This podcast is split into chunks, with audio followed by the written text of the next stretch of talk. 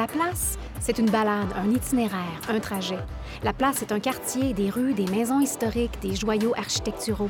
La place, c'est des cafés, des microbrasseries, des restos, des bistrots. La place, c'est des théâtres, des musées, des églises. La place, c'est des gens, des résidents et des bâtisseurs d'hier et d'aujourd'hui. La place, c'est un podcast animé par un historien, une artiste et un idéateur. Dans cet épisode, La place, c'est le quartier Grandin dans Oliver à Edmonton, partie 3.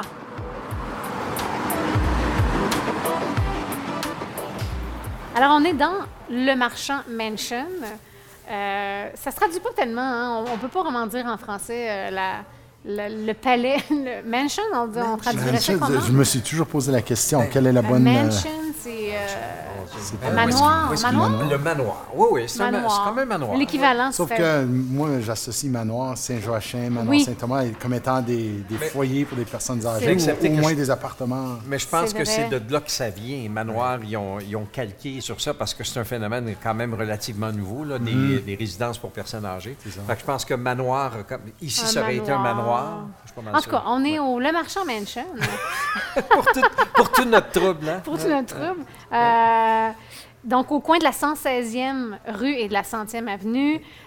Et ben, je vais peut-être faire une petite description. On est à l'intérieur, on, vous avoue qu'on est entré parce qu'on avait un peu froid, mais euh, faire une description un petit peu euh, pour les gens qui ne l'auraient pas en tête. Mais vous allez, c'est sur quatre étages. Euh, les trois du haut sont en briques rouges. Le bas est recouvert, est comme plutôt en ciment, mais c'est comme si c'était de la. Ça donne l'impression d'être de la pierre plein de détails, des clés de voûte, des corniches ornementales, des, balcons en fer forgé aussi, euh, sortis de secours, parce que c'était une des, une des choses à l'époque qui était assez nouvelle, mais qui donnait de la sécurité aux gens qui pouvaient y habiter. Des colonnades blanches en avant. Euh, c'est vraiment le style French Classical Revival, Beaux-Arts. En tout cas, ça, c'est la version en anglais. Je ne sais pas comment on traduirait ça en français, le style euh, oui, classique français. On n'a pas beaucoup de succès à la traduction là, depuis quelques non, minutes. Non, on fait dur, hein? on, fait, on fait dur un peu. Nos termes euh, au niveau d'architecture en français sont, sont, un petit peu euh, rouillés.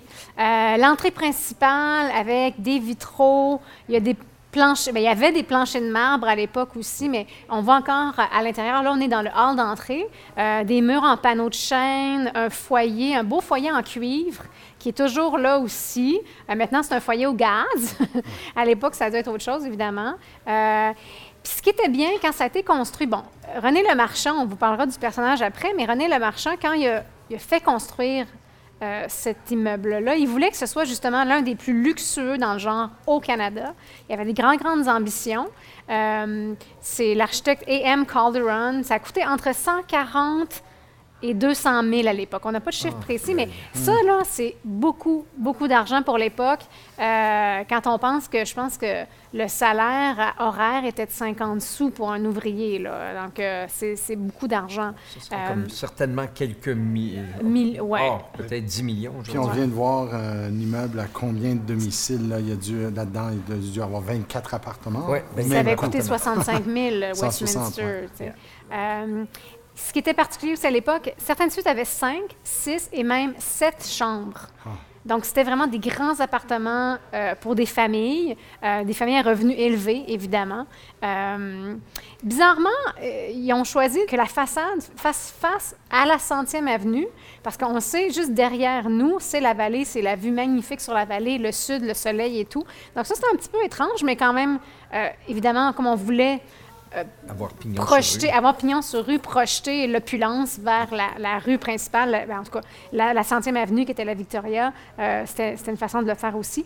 Euh, équipement pointe à l'époque, un des premiers ascenseurs à Edmonton mm. était dans le Marchand Mansion. Euh, un système qui dégazéifiait le charbon pour produire du gaz naturel qui servait au chauffage puis au fourneau de chacune des suites. Euh, la forme en H aussi, parce que c'est vraiment, c'est comme deux ailes, la forme en H. Et même dans chacune des ailes, il y a des petites, euh, pas des cours intérieures, mais en tout cas, c'est fait de façon à ce que chacune des suites avait des fenêtres qui donne sur l'extérieur, en fait. Mhm. Euh, donc, c'était vraiment aussi assez particulier pour l'époque. Euh, il y avait des, des montes plats des dumbwaiters mhm. euh, électriques dans chacune des suites. Donc, on pouvait faire venir euh, des colis ou euh, de la marchandise ou l'épicerie, la livraison d'épicerie. Des genres d'ascenseurs à multi-étages que tu mettais quelque chose dessus et ça montait dans ta suite. Exactement, exactement. Donc, ça, pour l'époque, c'est quand même c'est du gros luxe. Là. C'est vraiment, vraiment spécial. puis, chaque suite avait au moins un foyer au bois, des fois deux. Deux foyers par suite. Donc, c'était vraiment hyper luxueux. Là. Ça, ça, vraiment quelque chose. Euh, puis les planchers, comme les planchers étaient faits en ciment et les murs en briques, ben on vantait aussi que c'était super bien sonorisé. Donc ça avait beau être un bloc appartement, en tout cas euh, avec des familles et tout, on n'entendait pas euh, nécessairement les voisins. Mais tout ce luxe-là, c'est sûr, ça venait à un prix. C'était de 40 à 100 par mois pour la location. Mais comme on dit encore, à l'époque, c'était beaucoup d'argent. Euh, quand on pense, comme j'ai dit tout à l'heure, que le salaire horaire d'un ouvrier était de 50 sous. Il aurait euh, passé la moitié de son euh, revenu juste à payer. Juste à payer, oui. Peut-être même plus que la moitié. Mais, donc voilà pour le marchand Mansion. Oui. Il y, a un, vitrail sur le plafond. Ah j'ai les yeux fixés là-dessus depuis tantôt. C'est hallucinant dans le vrai sens. Ouais. C'est comme 3D, un faux 3D. Ouais. Je pense que c'est fait pour mimiquer une, une dôme. Un, dôme, comme, un dôme, un dôme comme c'est. Je pense que c'est fait pour que tu aies l'impression qu'il y a une vision d'optique comme si c'était rond. Comme si c'était rond et tu regardais à plusieurs mètres dans l'air. mon, mon, regard, c'est ça, puis c'est bien fait, avec les moyens, les moyens de, de l'époque, mais c'est super bien fait. Ouais. Oui. Encore aujourd'hui, il y a de l'art partout, hein, ici. Ah euh, il y a de l'art absolument. Mais ce qui est le fun aussi, euh, c'est qu'en 1977, euh, il y a eu une grande restauration de 4,5 millions qui a été accordée euh, par le Provincial Historic Resource. Donc, euh, au moins, vraiment, celui-là, on, l'a préservé depuis longtemps. Puis et là, maintenant, c'est plus du tout des, des, loyers, des appartements. C'est vraiment uniquement des bureaux et des commerces. Mais quand même, c'est sûr que les fenêtres ont été changées. Malheureusement, moi, je trouve personnellement, à mon goût, que les fenêtres qui ont été changées, c'est plus des du vitrage double, c'est du vitrage simple et c'est des fenêtres qui ne s'ouvrent pas. Puis certaines de ces fenêtres-là, on le voit bien à l'extérieur, sont teintées un peu. Puis la, la, moulure, la bordure est noire. Moi, je trouve que c'est un mauvais choix au niveau de la restauration. Mais je ne suis pas sûr qu'il y aurait eu le choix. Peut-être pas. Parce que, par exemple, ce, ce, que tu appelles la teinture, c'est souvent, il, fallait qu'il, faut qu'il retourne à un genre de vitre avec du plomb. Ah, OK. Euh, donc, c'est peut-être ça qui fait que c'est comme un peu teinté? Oui. Ah, comme il faut qu'ils retournent à un certain style. Ils font la même chose pour les maisons. Comme à Saint-Albert, présentement, il y a un gros projet de restauration de certaines maisons. C'est très, c'est une des choses les plus coûteuses, c'est la restauration de fenêtres, de fenêtres. Ouais. Ah ouais. Bien, c'est ça. En tout cas, moi, c'est bien fait. Mm-hmm. c'est... Mais on le voit, là, on est près du, foyer, dans le hall d'entrée, justement, puis on voit les fenêtres de chaque côté. Là, ben, puis c'est sûr qu'avant, c'était deux fenêtres, ça devait ouvrir comme ça. Bon, là, c'est des fenêtres qui ne s'ouvrent pas, c'est juste un panneau euh, de vitrage. C'est sûr que ça enlève un peu le caractère historique, mais bon, c'est des fois le prix à payer pour que l'édifice soit. Mais je vois ce que tu veux dire quand je regarde le teinte de l'extérieur. Ça, c'est pas restauration, ça. Oui, ça, en tout cas. Personnellement, bon, je trouve que c'était pas. Euh, mais il faut parler de René Le Marchand parce que c'est quand même toute une histoire. Euh, comment, comment ce bonhomme-là s'est mhm. rendu et a abouti à Edmonton pour investir aussi dans une si grande structure. Donc, il était parisien. Euh, c'est le frère, en fait, d'Alphonse Le Marchand, qui était vicaire de l'église Saint-Joachim, qui était un oblat. Euh, puis c'est Alphonse Le Marchand, son frère, qui a apparemment dit à René Viens-t'en dans l'Ouest, viens à Edmonton, il y a de l'argent à faire, c'est en développement. Et, là, et ce qui est vraiment intéressant, c'est qu'en en fait, le marchand, c'était un majordome, c'était un butler, hmm. toujours travaillé dans l'industrie du service. Donc, c'est pas comme s'il provenait d'une famille très, très riche, mais il vivait à Paris. Il travaillait pour un, riche euh, parisien excentrique. Puis il a fait sa fortune, en fait, parce que son maître, ce fameux parisien excentrique, il utilisait une lame de rasoir, et c'est des, des rasoirs avec des manches en ivoire. Et généralement, dans la vie d'un homme, à l'époque, comme homme, tu possédais peut-être deux, trois rasoirs dans toute ta vie, mais ce bonhomme-là, qui, était qui était très riche, il en prenait un par jour, un différent par jour. Oh, Et sa collection de rasoirs à manches en ivoire, il l'a donné à son butler à son majordome, à René le Marchand. Et c'est comme ça que René le Marchand a fait fortune. Son, argent de base. Parce qu'il devait en avoir, mais il devait en avoir. Euh, des centaines, peut-être des milliers. Qui sait combien il en avait. Puis il est venu ici en, Alberta, à Edmonton, pour avec cet argent-là, pour faire construire un, Ah, il les a pas vendus ici. Il a dû les vendre. il a dû, je sais pas qui a racheté ça ici. il a dû les vendre avant de partir. C'est vrai. vrai. pour avoir. c'est quand même étonnant. C'est quand même toute une histoire, hein, ça, tu sais. Il est arrivé ici euh, avec la, naissance de la province. Carrément, ben oui, oui, oui, oui. Comme, comme beaucoup des buildings, là, oui, c'est ça. Le marchand, il est arrivé à Edmonton en 1905. Je lis ça à partir mhm. de la, de la plaque. Ça, c'est une chose que j'aime d'Edmonton, puis on en a parlé souvent. C'est le fait qu'ils ont pris vraiment le, soin de nous mettre de ces plaques-là un peu partout. Donc, dans mes notes aussi, j'ai, en fait, en arrivant à Edmonton, le marchand a ouvert d'abord un commerce quand même, euh, parce qu'il y avait quand même cet argent-là, The Finest Fruits and Fancy Goods Store, puis qui vendait, entre autres, des rasoirs. des oh, rasoirs français et anglais. Euh, il revend ce commerce-là en 1906, puis là, il investit dans l'immobilier. Euh, mais il y, a, il y, a, quand même... Ça disait aussi qu'il y a il a sécurisé ses investissements avec l'Union des garçons de café de Paris. Donc ça, c'est intéressant parce que je ne sais pas ah. comment ça fonctionnait à l'époque, mais... C'est un syndicat. C'est un syndicat, puis... Mais ça arrive souvent, hein, les syndicats investissent dans des... Euh, c'est comme euh, les, enseignants de l'Ontario, par exemple, qui achètent l'immobilier. Ou qui achètent les, Maple Leafs de Toronto. Oui, c'est ça. propriétaires C'est intéressant, parce que c'est là qu'on voit, c'est les nouveaux riches, en fait. C'est ceux qui ne sont pas nés dans des familles euh, vraiment bien, bien euh, mais qui avaient le flair. Qui, avaient le flair ou qui ont eu une opportunité. C'est un coup un peu du ciel, là, ben d'avoir une opportunité ben comme ça, que quelqu'un t'offre sa collection de rasoirs puis que tu deviens soudainement riche. Là. Mais en tout cas, c'est comme ça que les fonds, euh, comme ça qu'il y a eu les fonds pour bâtir le, marchand Mansion. Mais le marchand n'est pas resté si longtemps à Edmonton, en fait. C'est ça qui est un peu étonnant. C'est fun qu'on ait cet immeuble-là avec son nom et tout, mais bon, il ne faut pas dire non plus qu'il n'a pas contribué à l'histoire d'Edmonton, de, de, la francophonie à Edmonton, mais euh, après la Première Guerre, parce que lui, il allait, il revenait, il repartait à Paris, il revenait ici, tu sais, c'était un peu, euh, il s'est jamais installé ici définitivement, mais après euh, la Première Guerre, il, revenait moins souvent, jusqu'à finalement sa mort à Paris en 1921.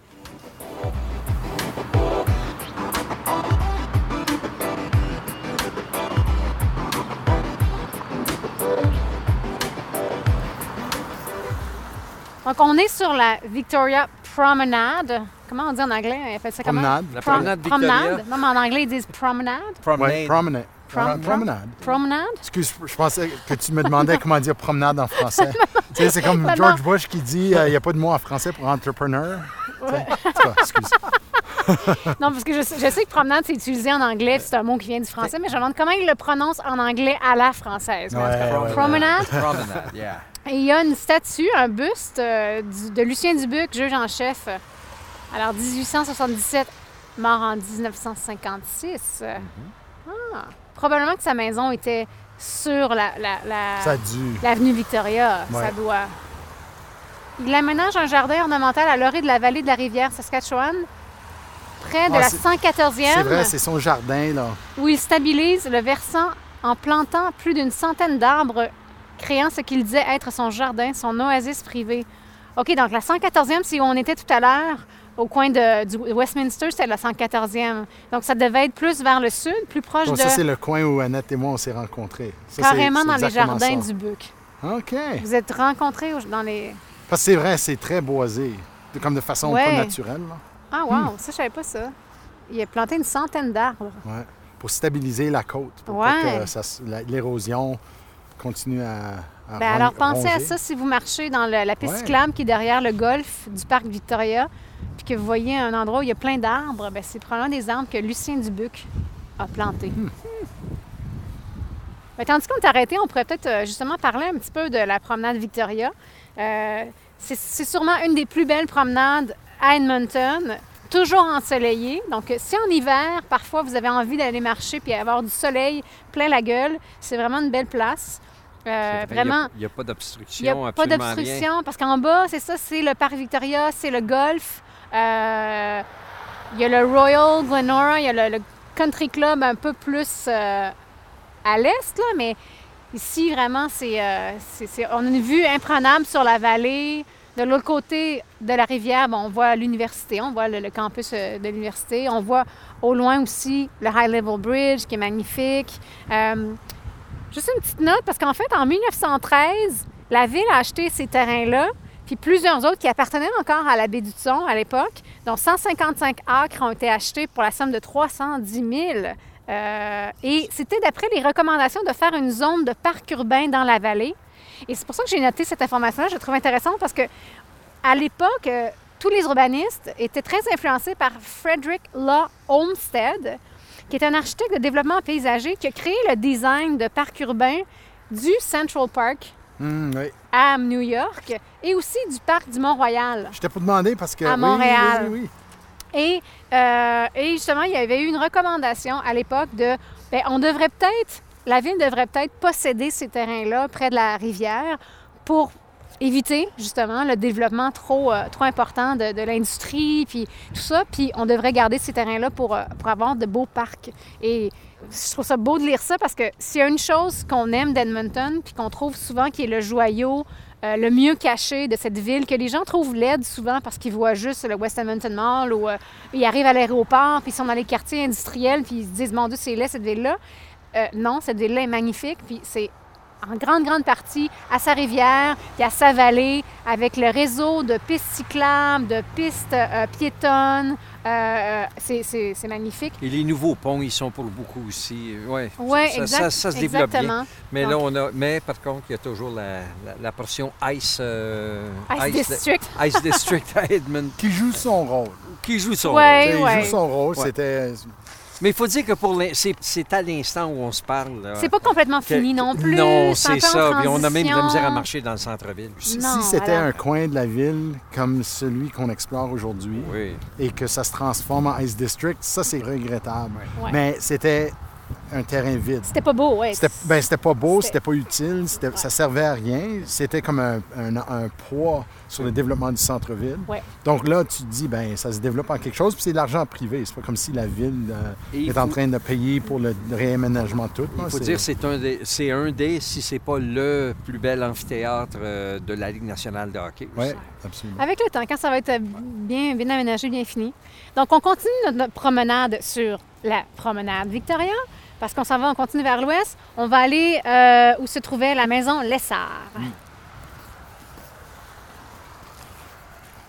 Là, en fait, on est devant la Lessard House. Oh, tu me déçois. Et que tu me déçois, José. Ils ont Je gardé à d'autres choses. Ils ont gardé le nom. Au moins, ils ont gardé le nom. Oui, disons que, disons que c'est ça, là. Ils ont gardé le nom. Mais bon, donc là, on est face à un gros complexe de condominiums sur six étages. C'est quand même des beaux condominiums dans le sens que c'est tout vitré. Là. Je pense que c'est des suites magnifiques. Ça doit coûter très, très cher vivre là. Et ça donne sur la vallée. Hein? C'est la vue que tu as, imagine. C'est tout vitré comme ça. Là, Puis euh, tu fais face au sud, tu as le soleil euh, une bonne partie de la journée. En termes de matériel, là, ça fait.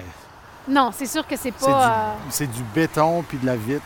Mais en tout cas, donc vous devinez qu'elle est plus là, la maison Lessard, la maison de Prosper Edmond Lessard, qui était vraiment une magnifique maison euh, construite en 1913 au 119-30 Centième Avenue. Euh, le style Queen Anne, avec des pignons greniers, il y avait une tourelle ronde en avant qui était assez particulière. On va vous mettre des photos sur le site web, vous allez voir, mais puis il y avait une galerie qui faisait tout le tour de la maison. Euh, la maison, quand ils l'ont finalement détruite, c'est sûr qu'elle avait besoin un petit peu d'amour, mais elle était quand même en assez bon état. Euh, mais donc, en 2005, avec le changement de, zoning qui permettait les high-rise sur la Victoria Avenue depuis déjà les années 60, bien, il y a un permis de démolition qui a été demandé à la ville.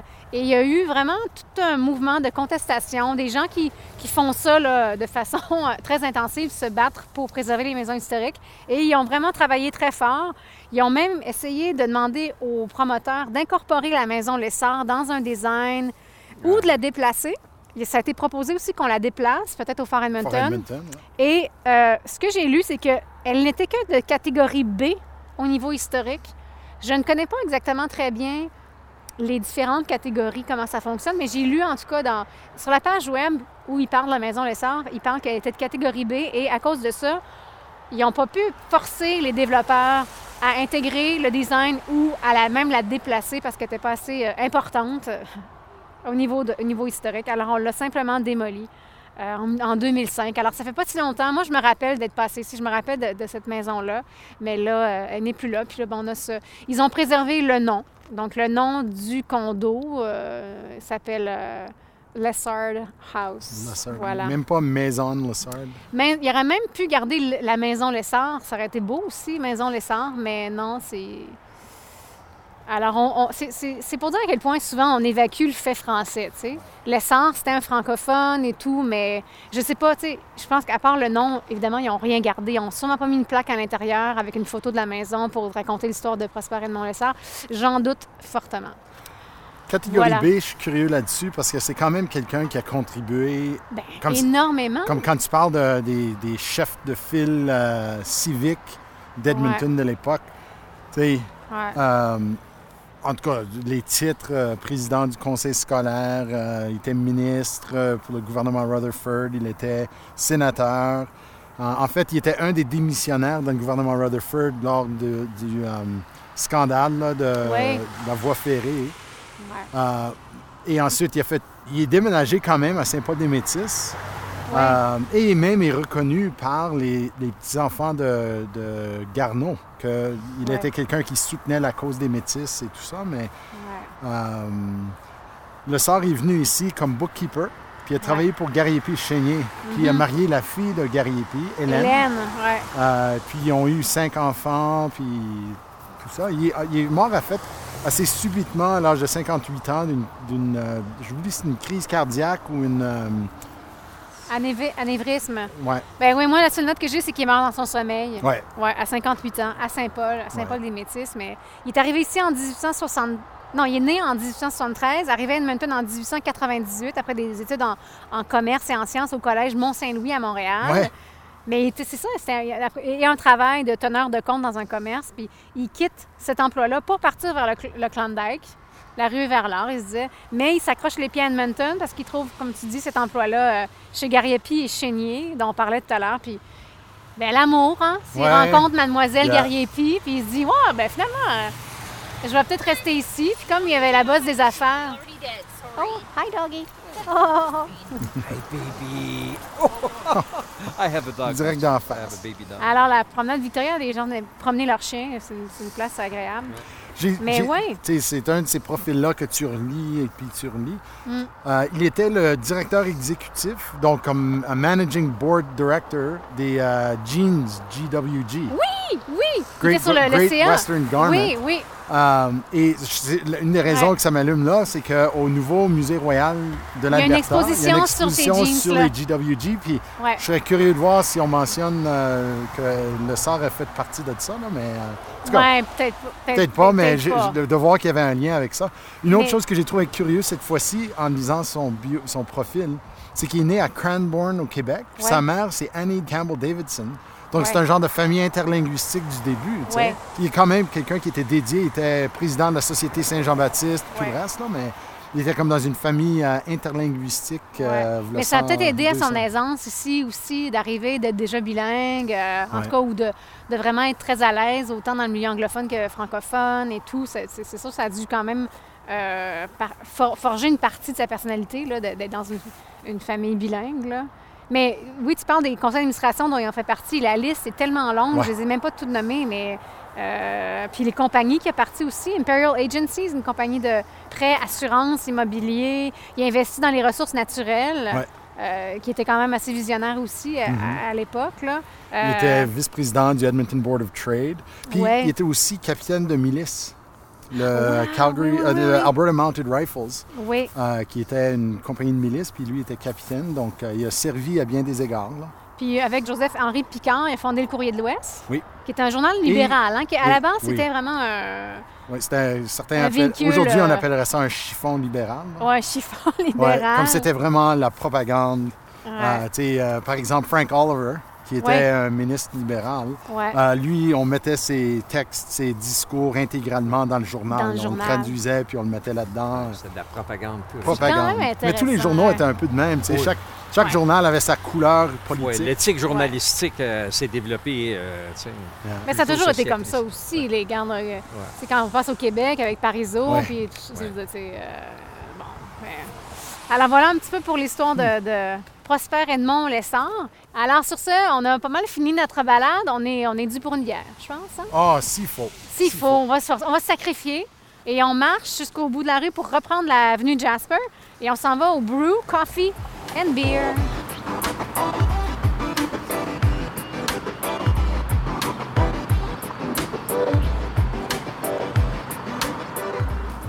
Oh! Uh-oh. Ah ben, ça... Warrant. Ben voyons donc. Security agreement in default. And you are therefore instructed to seize the following ben personal voyons property. donc.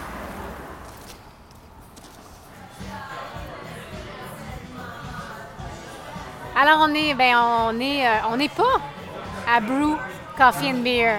Non, et moi, pas les amis? moi, moi, ça, moi, je suis complètement déconcerté Ben par la oui. chose. Euh, C'est les Euh, on- imprévus, hein? On peut pas tout, tout, tout contrôler. je, je comprends, mais on en a parlé pendant, euh, pendant- au moins deux, trois fois pendant le trajet. là, ça, ça a été mentionné. C'était pas juste fermé, là. Non, c'était pas juste fermé. À part ça, il y a une mise en garde comme quoi, s'ils ouvrent, ça va leur coûter cher. 285 000 piastres. Je sais pas qu'est-ce qu'ils ont fait. Je veux dire, j'aime autant pas le savoir. Non, apparemment qu'il y a- qu'il y a eu évidemment euh, une atteinte au code de la sécurité, quelque chose comme ça. On est arrivé là, puis euh, il fait froid dehors, puis on était juste content d'être arrivé là. Puis bon, il a fallu qu'on euh, fasse un, un- un- j'allais dire un 360, non, ça ne servait à rien. Un 180. 180, continuer sur Oui, la même route. C'est ça. Puis, euh, bon, mais là, on se retrouve au Urban Tavern. Ouais. Donc, euh, c'est pas tout à fait euh, ce qu'on voulait, mais c'est un endroit euh, qui, qui est fort sympathique. C'est un sports bar.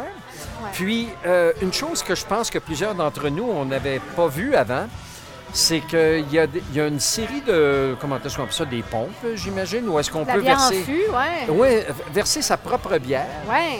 Puis, euh, c'est vraiment intéressant. Ça marche avec un système de cartes, comme à peu près tout aujourd'hui. Où est-ce qu'on vous crédite, on vous débite. euh, bon, euh, puis c'est bien intéressant. Puis le, le- le choix est pas mal bien. Oui, oui, bien, plein de bières, bières microbrasserie. Sauf que Ouais. de- Denis et moi, on avait parlé peut-être de prendre une bière sans alcool parce qu'il y a eu un reportage récent à la télévision qui faisait l'éloge de certaines bières sans alcool. Sont rendus tellement bons à, à ça que, je veux dire, même le goût, est- on ne peut pas distinguer pratiquement de la vraie chose. Mais c'est pas grave, euh, ça va nous permettre de découvrir euh, d'autres d'autres choses. La, la Donc, on- curiosité cède sa place à la joie.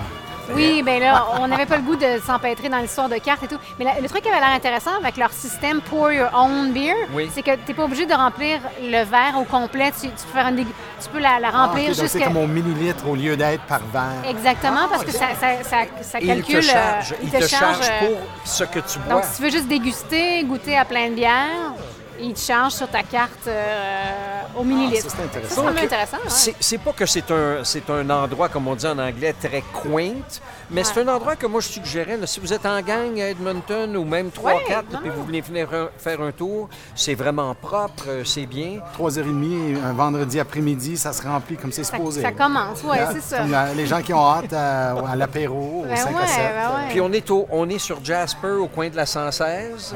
Ouais. Donc, euh, si jamais ça, ça vous dit, ça fait votre bonheur, euh, euh, une belle variété de bières, donc au U Tavern, comment ça s'appelle? Urban, Urban Urban Tavern. Tavern. Urban Tavern, mais je vois aussi que leur logo, c'est un grand U, donc ah euh, oui, Urban comme un peu Tavern. comme un... On a pensé quelques secondes peut-être aller boire un verre euh, chez Teddy's. Euh, Oui. D'ailleurs, où je suis jamais allée, moi, Non. personnellement, Ah, mais j'en moi, ai je- tellement entendu parler. Je suis euh, allé souvent. Une espèce de steakhouse. Ben, il y a un euh, genre de steakhouse des années 70, là, Ouais, tu sais, où c'est comme, il y a beaucoup de briques, très peu de fenêtres. Ouais. J'imagine, quand tu rentres là-dedans, ça fait comme un genre de cave. Très noir. C'était Ouais, très ouais. sombre. Moi, moi, je suis allé Très souvent parce que ma, mon épouse euh, est, une artiste. Puis euh, après qu'ils faisaient leur cours du dessin ou leur session de dessin du vendredi, ici pas loin, ils allaient chez Teddy's, puis je, je les accompagnais souvent là. Puis l'ambiance était bonne, mais c'était vraiment une... C'était pas... euh, il fallait rehausser la sauce. Ça a Tu crées été... ton euh, propre fun, là. Il faut Ah, que tu sois. C'est pas l'atmosphère qui va te pomper. là. Mais Oui, ça existe depuis tellement longtemps que, tu sais, on se dit, il Ouais. faudrait y aller avant que ça ferme. Et là, en fait, c'est pas fermé, mais c'est fermé rénové. pour rénovation. Donc, euh, le caractère un peu qui était spécial euh, va sûrement disparaître dans la rénovation qu'ils sont en train de faire présentement. Bon, mais ils ont, ils ont déjà disparu. C'est que ça, c'est une re- Ah, Parce fois, que nous, on était arrêtés d'y aller, ça fait peut-être 10 ans de ça, le Ah, temps passe vite. Alors, alors qu'ils avaient déjà euh, gentrifié un peu relativement. Ils en avaient fait un restaurant. Mm. Donc, je sais pas qu'est-ce qu'ils veulent en faire maintenant. Peut-être un sports bar maintenant. Je sais pas. Ça, ça, a l'air à marcher. Bon, mais qu'est-ce qu'on a pris comme bière aujourd'hui? Je pense qu'on a tous pris de la bière canadienne, hein? si pas de la bière... Euh, euh... Ben, commençons là. Qui ben, va en premier? Moi, je peux aller en premier. Moi, c'est, euh, j'ai pris du Alley Cat euh, d'Edmonton, mais dans ce cas ici, c'était le Viridian Dragon Double IPA. Donc, je suis curieux. Ça sent pas du tout l'IPA. Je n'ai pas goûté encore. J'attends qu'on fasse notre Non, moi aussi, j'ai pas goûté encore. Mais, euh, mais c'est ça. C'est vraiment une brasserie, une, vieille brasserie d'Edmonton. Toi, tu prends toujours pas mal des IPA. Là. Je pense que ouais, ton puis Double IPA, c'était curieux de ça. Ouais. Tu avais le goût d'en avoir deux. Donc, double IPA. C'est ça. Toi, Ronald. toi, ton choix était intéressant, José. Oui, moi, ben moi, en fait, j'aime bien les, les, bières un peu amères, un peu euh, fruitées, mais pas sucrées, mais plutôt amères. Puis en fait, il y a la Beaver Tail Raspberry Ale qui est une bière de Canmore de la brasserie Grizzly Paw, mhm. que je connais pas vraiment. Ben, à Noël, moi, je suis allé à Grizzly Paw. Ah oui? Si jamais vous avez la chance d'aller à leur entreprise, à Canmore, c'est tellement beau. là. C'est comme ah un beer hall. C'est comme une ah. série de tables de pique-nique, là, euh, un peu comme ça. Puis, euh, ben ça, je pointe comme ça, mais c'est comme des tables en long. Ben, tu t'assois comme, comme Ah oui, comme des longs, longs. Un peu comme les beer gardens. C'est ça. Donc, tu prends chacun ton coin, mais... Et, même le la, toiture euh, ou le, plafond est fait comme en bois, tu sais, en latte. OK. c'est vraiment cute. C'est vraiment un côté très populaire. Un peu comme oui, oui. Est-ce qu'on voit, est-ce que c'est une... brasserie, c'est une microbrasserie oui, on voit donc, euh, Mais ils ont, deux, ils ont deux endroits. Ils ont un endroit plus industriel où ils font la production. Puis ça ici, c'était plus leur, leur euh, pub en ville. Ah, OK. Mais moi, j'ai beaucoup aimé ça. Belle sélection, très populaire. Oh, à Canmore, ben, peut-être qu'on y retournera la chance d'y aller avec la, place podcast. toi, Dominique, tu sembles avoir opté pour quelque chose de quand même... Euh, troublant, quelque chose de troublant. De troublant, oui. Pour, un homme qui aime une bière qui est moins foncée, t'es le plus foncé de la Celle-là est assez foncée. Euh, c'est une open road euh, qui est brassée par euh, Troubled Monk à Red Deer. Ah. Le moine troublé, ça te va si bien. Et ah, toi, toi, ça venait d'où? Canmore. Canmore. Et toi, d'Edmonton. Et toi, Isère? Moi, je bois beaucoup plus conservateur. Je bois une Belgian Moon que j'ignore. Je pensais brasser par Coors, mais je pense que c'est fait au ah, Canada. Je ne suis pas trop au courant. Oui, ça dit, ça dit Canada. ça dit juste Canada. Je pense qu'elle est faite au Canada, oui. Tu vois, ça dit juste Canada. Non, la Belgian Moon. Je suis très fan hmm. des, bières blanches et euh, au Ah, c'est bon. Ouais. Puis moi, Avec un petit quartier d'orange. Oui, oh, c'est cute. C'est décore notre table. Notre table est quand même assez austère, autre que ça. D'ailleurs, on a tous des bières de couleurs différentes. Et vrai, euh, on va avoir une photo en ligne euh, de ça. Donc, euh, on appelait ça, quand ils les ont versés, quand ils les ont servis, j'ai appelé ça les the, Beers of Benetton parce que c'était vraiment des couleurs, des couleurs différentes. Puis moi, au fait, moi, c'est vraiment une première pour moi. On dirait que à vue, on dirait pas que c'est une bière avec beaucoup de, muscles. Ça s'appelle Lemon and Limes Sour et ça vient de Blindman Brewing. C'est la deuxième fois que je prends une bière de, cette brasserie-là qui est à Lacombe. Lacombe, c'est quoi? C'est à peu près à trois quarts d'heure d'ici, quelque chose comme ça? Oui, c'est ça. Puis on, on, passe le commentaire pas mal à toutes les fois à quel point que les, euh, les micro-brasseries poussent ici, puis euh, que mm-hmm. l'industrie se développe, c'est vraiment extraordinaire. Donc, on je pense qu'on devrait chacun de notre bar. À santé à la place? Ah, santé, à la place. À la place, à la place. Où ce qu'on soit, c'est toujours la place. Voilà. Mm. Oh ouais. Moi, j'aime Moi, en ce qui me concerne, moi, la, la, sour, là, c'est... C'est trop sour? Euh, non, elle, me va, mais euh, elle est beaucoup plus sûre que sucrée. Je peux te goûter? Oui, absolument. Parce que j'hésitais, moi. Elle n'est pas, du tout pétillante, hein? Non, non, c'est ça. Je, je dirais, ben, je, la Moi, je pense à ça plutôt comme étant une bière d'été. C'est bizarre, hein? Ah oui. On dirait qu'elle, on dirait ça ressemble à une Radler. On, dirait qu'elle n'a pas beaucoup d'enveloppe. Oui, absolument. Mais moi, pour l'été, ce serait bon, ça. Vraiment oui, très bon. c'est ça. Oui, non, je l'aime bien, mais on dirait que là, j'avais le goût d'une bière un ah peu d'hiver. Pas très pétillante. La mienne non plus, pas très pétillante, mais... Euh, un petit goût. comment ça va le moine? Ben, un petit goût léger de. tu peux goûter si tu veux. Petit goût léger de, framboise, mais vraiment pas trop sucré et bonne. Tu, tu, goûtes vraiment la bière derrière. là. Ah, oui, effectivement, là, je comprends. Là, si vous voulez goûter, euh, je sais pas. Moi, je suis curieux comment le moine réagit. Ouais. Le moine, moi, c'est une bière assez foncée, alors avec un goût euh, prononcé. Ah, oui, caramelleux. oui, en effet. Alors, une bière qu'on peut mâcher presque. Les, Belges, hein, ils ont cette expression-là. Ils disent des, bières qui sont à boire et à manger. Uh-huh. Euh, parce qu'ils ont des bières, eux autres, comme ça. Là, je veux dire que si tu, les laisses, si tu les laisses trop longtemps dans le verre, le verre se désagrège. toi, Isère? Euh, délicieux comme toujours, c'est une bière que je connais bien. Mm. Toi, non, la prochaine fois qu'on t'amène, on va la choisir pour toi. Parce que je pense que je, je veux pas dire qu'elle est, qu'elle est pas bonne, ta bière, puis c'est pas un bon choix. Mais il me semble que c'est trop facile. Comme Dominique, là, tu sais, des fois. Mais là, Dominique a fait un choix conscient aujourd'hui. On est fiers de vous autres. C'est ça, mais... on a échangé de place, c'est ça, là, ça ouais. Non, mais c'est de la bonne bière. Il y a, il y a de la bonne bière au, Canada, évidemment, mais en Alberta particulièrement. Donc, euh, une vraie explosion, hein? Comme euh, j'ai ah su qu'il y a 20, même 5 ans, je pense. Il y avait 50, au-dessus de 50. Une vingtaine de, de, brasseries, puis maintenant, il y a comme 125 ou quelque chose comme ça. C'est comme oh, un, ah, chiffre. Euh, je, pense qu'il y en avait, ben, en date de l'année passée, il y en avait un petit peu plus de 50 à, l'échelle de la province, puis il y en avait 15 à Calgary seulement. Ouais. Donc, euh, c'est quand même beaucoup parce qu'on est parti de. Ouais. on est parti d'une demi-douzaine. Je suis sérieux, là, je pense que récemment, ça a sorti comme à la fin de l'année. Oh, on est rendu à 125. C'est c'est parce qu'ils ont allégé les, règles ah. autour de ça. Puis ça permet aux gens de, faire des petites business. And I sit corrected, tu as raison, parce qu'il y a beaucoup de petites entreprises qui attendaient la libéralisation, tout ça, qui était un petit peu sur le back burner. Donc oui, on va avoir, euh, on va avoir énormément de. Moi, je vous le dis, d'ici une couple d'années, là. Avis aux touristes, euh, en tout cas aux gens d'un peu partout dans le monde. Euh, niveau bière, niveau nourriture, niveau cannabis, l'Alberta, ça va être la place à venir, la place à visiter. Et, mais oui, et pourquoi pas? Mais, mais c'est vrai, je veux dire, on pense que l'Alberta est si conservatrice et tout ça, mais quand on compare tout ce qui s'est passé, bon, je parle du cannabis, on en rit, là, mais en se comparant aux autres provinces, franchement, on est dans les, provinces les plus ouvertes. la Colombie est du rabat à ce niveau-là. C'est sûr. Les autres, ils regardent à tout le monde et ils disent ils sont tellement conservateurs partout au pays. C'est sûr. Si on faisait un tour de, table très rapide pour terminer, puis qu'on euh, on, parlait juste de ce qui a attiré notre attention le plus, il y avait un point qui nous a. Euh, à propos de Grandin, ouais. à, propos de, la marche qu'on a faite aujourd'hui, qu'est-ce qui, hmm. nous a, qu'est-ce qui nous a un petit peu euh, marqué? Là?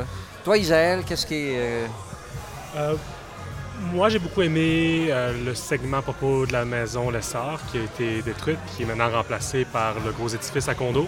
Pourquoi t'as aimé ça? Ben, j'ai aimé ça, j'ai aimé ça qu'on en parle. J'ai appris beaucoup. puis, Parce qu'il n'y a pas les vieilles maisons. les vieilles maisons, moi, ça me fatigue. non, ça me dérange beaucoup, mais j'ai beaucoup aimé de, de entendre parler et de souligner ça, évidemment, dans l'émission. Toi, Denis, Um, j'ai beaucoup aimé le, début lorsqu'on on allait de l'édifice La Survivance, même si c'est une euh, maison ou un édifice délabré euh, qui a perdu un peu son sens, qui est comme un orphelin quelque part. Euh, mais ça parle quand même. même si c'est une maison, un édifice délabré, ça te raconte une histoire. La maison, le Sard ou la, euh, le Sard Mansion. ou... Euh, c'est House, non, c'est pas une mansion. Comme ça te parle, il n'y a rien qui parle de ça. Le nom, ça te parle pas. Comme il y a un quartier, le Sard en ville. Oui, ça te parle pas. Là, Mais le quartier, le Sard en ville, c'est vraiment pour, pour lui, oui. pour le Sard. Oui. Mais personne connaît. Non. personne, connaît la personnalité, là, je veux dire. Euh. Ça, l'Église, évidemment. Comme l'Église mais l'église, c'est facile en quelque part. Les, vieilles églises sont toutes comme extraordinaires. Euh, moi, je dirais de tout, de tout ce qu'on a fait jusqu'à date, de toutes les émissions, c'est celui où j'ai fini un peu vide. Ça m'a surpris parce que je pensais que c'était pour être un de nos moments comme wow, Grandin, vieux quartier, tout. Mais j'ai marché ça, puis aujourd'hui, je me suis rendu compte pour la première fois que c'est vraiment un quartier qui a été comme euh, rasé à l'inverse. Au lieu de raser, ça a tout été bâti en l'air pour être résidentiel. Donc, c'est comme un genre de banlieue du centre-ville où tu peux aller acheter un condo et marcher à quelques blocs à l'ouvrage. Euh, puis, je, je sais pas, je pense que je le savais, mais je ne l'ai jamais vraiment intériorisé avant aujourd'hui. Donc, je suis laissé un peu vide comparé aux autres. je compare ça à ce qu'on a vu à Macaulay, ce qu'on a vu euh, dans les autres émissions que les gens peuvent écouter. c'est celui-là où je fais, hmm, je sais pas. Il y a une, nature historique perdue là-dedans. Toi, Dominique, qu'est-ce qui t'a ben, frappé? Moi, ça fait longtemps que j'habite à euh, Edmonton et chaque fois, je fais des découvertes. Aujourd'hui, un endroit où je n'ai jamais passé, c'est la promenade. j'ai souvent pris euh, la route, la, côte Victoria, qui descend et qui monte. Alors, j'ai souvent fait le tour de cette rue-là, mais j'ai jamais euh, passé à pied. Et vraiment, c'est vrai, c'est magnifique, euh, et la vue, etc. Alors, c'est ça un des bénéfices de, mm-hmm. de visiter à pied. José? Bien, ça me fait plaisir d'entendre ça parce que moi, je, suis une grande revendicatrice de la marche à pied et de dire aux gens, marchez vos villes, promenez-vous à pied dans vos villes. C'est la seule façon vraiment de découvrir les villes, c'est à pied parce que sinon, ça va trop vite. Puis justement, la promenade est magnifique. Puis moi, j'aime ça, les promener. J'y vais, vais souvent. Euh, qu'est-ce qui m'a. Bien, moi, je pense que ça revient encore à cette histoire fondatrice de la ville d'Edmonton avec la compagnie de la baie du le Fort Edmonton, euh, de dire qu'on était là, on est vraiment, on était là depuis les tout débuts, même avant, là, en tout cas, même avant la fondation de la ville, on était là, puis on avait le French Quarter, le, French Quarter original, c'est Grandin, c'était là qu'on était, puis... Euh, puis tous ces, tous ces gens. Puis récemment, j'ai lu, euh, Denis m'a donné cette maîtrise. Ambition et réalité. Ambition et réalité de E.J. Euh, Hart. Et je l'ai lu de, de, bout en bout, puis là, c'est comme si là, tous ces noms de Lessard, de Guerrier-Pie, de Chénier, Chénier Dubuc, Picard, euh, bon, tout ça, tu sais. Euh, là, je comprends, je comprends mieux l'histoire du début, puis l'implication politique, bon, commerciale, communautaire, mais politique aussi de, tous ces pionniers-là et ces pionnières-là, parce que les femmes aussi étaient importantes, même si leurs noms ne sont pas mentionnés nulle part. Mais puis la tristesse qu'il y a aussi de cette histoire-là, que ça allait tellement bien, on était tellement sur une bonne lancée, mais qu'à partir des années 20, 30, tout ça s'est désagrégé pour toutes sortes de raisons politiques, la guerre, la Grande Dépression, etc. Euh, puis comment l'économie a chuté. Donc, que ces gens-là, c'est leur force de l'élite, c'était qu'ils étaient aussi des commerçants, des gens d'affaires. Puis que là, à partir de là, c'est là que ça a commencé à aller mal, puis ça, a mal été pendant si longtemps, jusqu'à temps qu'il y ait cette ressurgence-là, dans les années 60, 70 et 80, bien sûr. Mais avec la loi sur les langues, officielles et, tout. Mais tu sais, c'est comme... Pour moi, c'est... Euh, je trouve que c'est important, puis j'espère qu'on propage un peu cette histoire-là, puis euh, cette, courbe dans l'histoire-là aussi des francophones pour que les gens comprennent. Et même quand on entend parler de Ford en Ontario, qu'on pense à Denise Bombardier qui va dire euh, les, les communautés francophones, c'est tout mort, puis ça n'existe plus. Puis euh, l'évêque a dit la même chose, des communautés dans l'Ouest. Mais il y a des raisons pour ça, puis c'est pas qu'on qu'on s'est fait assimiler, c'est pas qu'on a baissé les bras, c'était pas un choix. C'était pas de la paresse, puis c'était pas de l'assimilation, puis c'était pas ah ben c'est même plus simple d'être anglophone. Il y a plein de, de critères démographiques, politiques, de force, de force incontrôlable, des forces sur le, tu sais. Puis en même temps, ça, ça me rend triste. Je me dis ah, c'est un petit peu comme la le destin de la communauté, mais qui, qui, en a mangé un coup. Puis là, on essaie de, se reprendre. Puis, euh, en tout cas, donc. Euh, José, soit j'ai le goût de danser ou de brailler. Je sais pas lequel tout de suite, là, parce que j'adore tout ce que tu dis. Ouais. J'adore.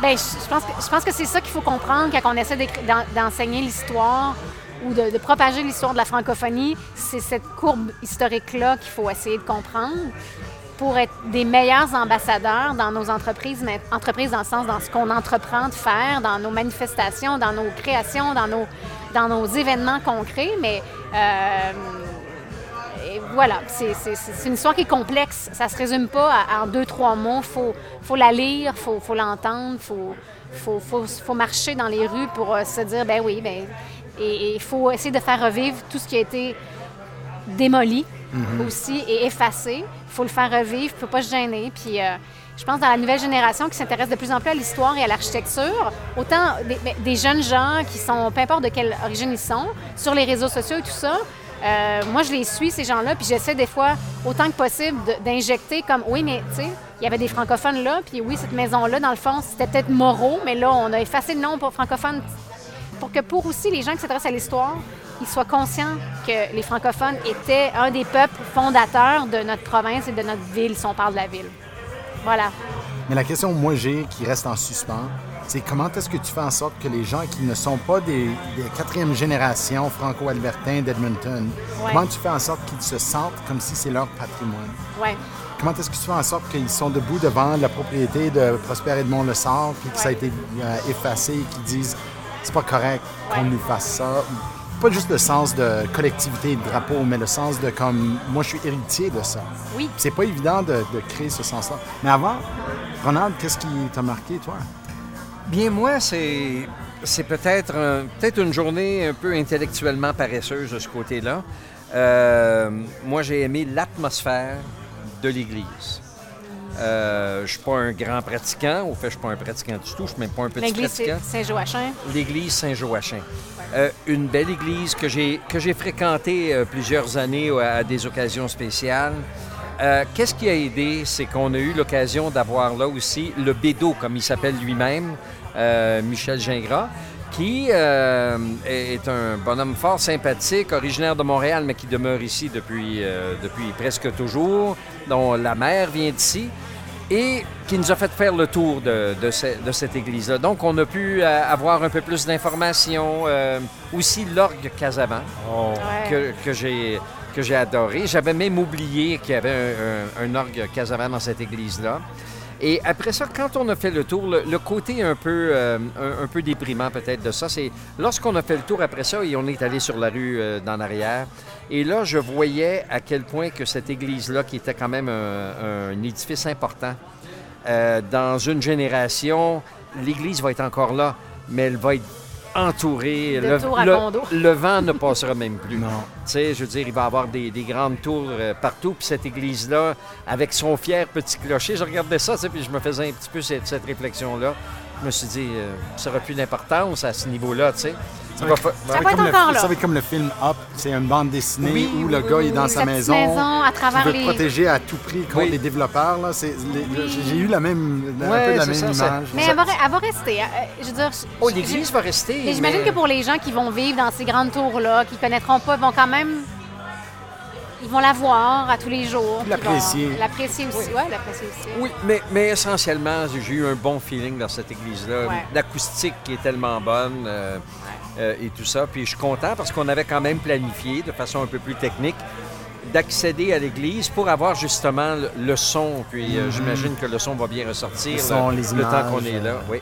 Donc voilà pour moi de, ce côté-là. Excellent. Ouais.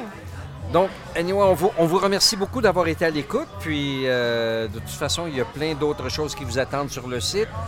Isaël vient de mettre plein de photos. Il y a Suivez-nous sur les réseaux sociaux. Oui, absolument. C'est la meilleure façon aussi de, savoir quand, quand les, épisodes sont mis en ligne euh, avec les réseaux sociaux. Donc, euh, le site de la Société historique sur Instagram, sur Facebook. Histoire AB. Histoire, AB. Quand on utilise Histoire AB, que ce soit sur Instagram, Facebook, Twitter, euh, pas mal l'entonnoir se rend. Ouais. tu peux trouver le podcast d'une façon ou d'une autre. Évidemment, il y a la place podcast.ca comme tel. Ouais. Euh, et puis. Euh, Abonnez-vous aussi sur vos, euh, vos sites de podcast préférés. on est là. Puis sur le site de la Société historique, tu peux aller là, puis juste pour recevoir les courriels, pour savoir ce qui se passe. Vrai aussi. Et là-dedans, on continue à partager les nouveautés et ça inclut les, émissions du podcast. Est-ce qu'on finit par trinquer? Je me sens que c'est une béquille honnête pour terminer. All right. This is la place to be. OK. À la place. Vous venez d'entendre la troisième et dernière partie de l'épisode sur le quartier Grandin dans Oliver à Edmonton. Si vous aimez la place podcast, parlez-en à vos amis, abonnez-vous et donnez-nous des étoiles, cinq de préférence. On a hâte de vous retrouver. À très bientôt dans La Place. Les co-réalisateurs de La Place sont José Thibault et Ronald Tremblay. Le sonorisateur et monteur est Dominique Roy et le compositeur et producteur numérique est Isaël Huard. Je m'appelle Denis Perrault, directeur général de la Société historique francophone de l'Alberta, producteur exécutif et co-réalisateur de tout ça. Le podcast La Place est une production de la Société historique francophone de l'Alberta, présentée par notre commanditaire principal, le Conseil de développement économique de l'Alberta et nos bailleurs de fonds, Patrimoine canadien et le Edmonton Heritage Council. Merci aussi à la zone de revitalisation commerciale Le quartier francophone d'Edmonton pour sa contribution, ainsi qu'au Centre de développement musical pour ses studios et son appui technique.